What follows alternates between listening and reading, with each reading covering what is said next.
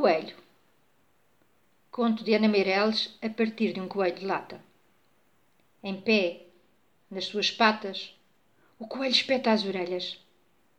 Estranho, diz para com os botões do seu colete.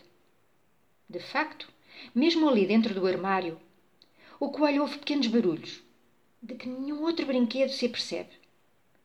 Uma joaninha escalando com esforço uma pequena erva, um roxinol saltitando por entre as pernadas de um salgueiro, um lagarto correndo por entre as pedras. Estranho, diz uma vez mais o coelho. E depois pergunta ao sapo: O viste? O quê? diz o sapo, que naquela altura estava distraído a sonhar com moscas. Não tenho a certeza, responde-lhe o coelho em voz tremente. E volta a espetar as orelhas. Então pensa: tudo no mundo é duplo, visível e invisível. Mas o visível parece-me ser o que tem menos importância. Sente-se bem o coelho com este seu pensamento tão filosófico.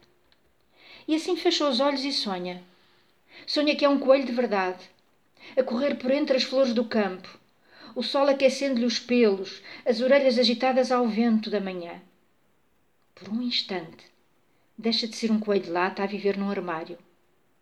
Por um instante, sente-se feliz, porque aqueles barulhos que até então lhe pareciam estranhos tornam-se reais, cada vez mais reais. Uma verdadeira música da natureza.